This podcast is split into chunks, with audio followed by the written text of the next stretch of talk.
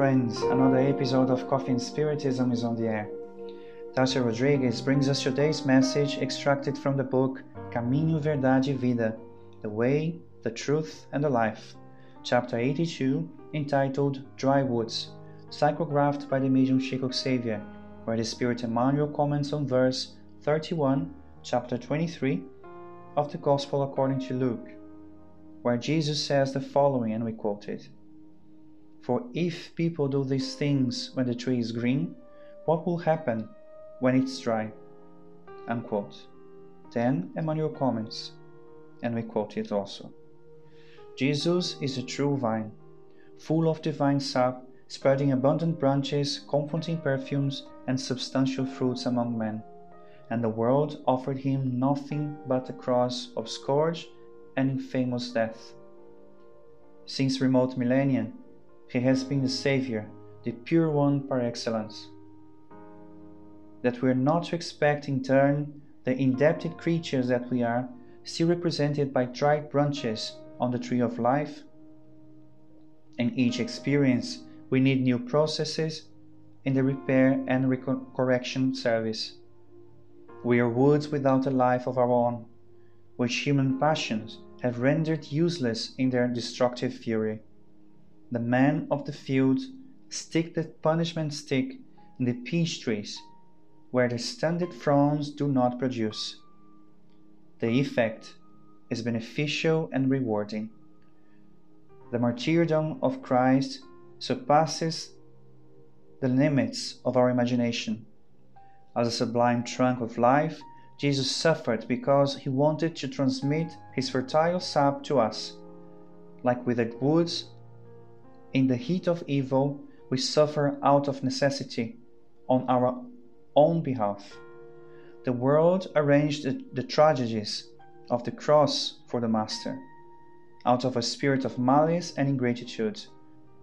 Although we have to bear our own crosses on the redemptive path, it is not because God is strict in executing His laws, but because it is a loving Father, which is full of wisdom and compassion in the educational processes to our souls.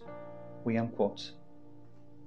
Emmanuel employs the strong words in this message, using those expressions to help us overcoming our difficulties in understanding the mechanisms of evolution and clarification. Emmanuel brings us the speech of Jesus to the woman who wept when they saw him suffering in the Calvary. The Master turns to them who suffered so much from the scourges they imposed on them men, so pure and so good.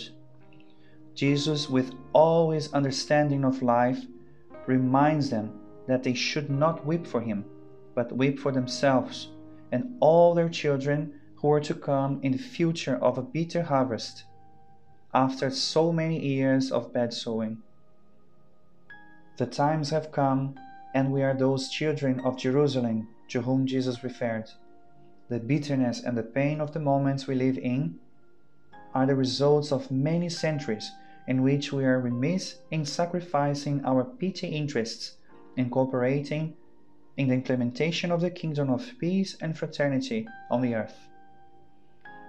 If we were able to condemn the one who only did good and kindness in such a recent past in our human history, what would we not do with those who lack such virtues? We often ask for lighter expiations. We ask for personal advantages, but if we were more aware of what we can be, we would ask, in fact, for increasingly tough tests so that we can overcome them, becoming stronger and more enlightened after all. Of course, we do not need to content ourselves with the pain and suffering. On the contrary, atonements exist to help us exercising our intelligence so that we can think of better solutions to improve ourselves and to solve human problems. However, we complain so much about the things we go through, judging them as something bad, without taking the correct attitudes of joining up with someone and dialogue about the rational solutions for what bother us. Jesus suffered so much and still showed the good spirit of consoling those who despaired on Calvary, having intelligence to forgive those who had condemned him, knowing the human frailties and its transitory illusions. That is why the time now is for the renewal of our personal values.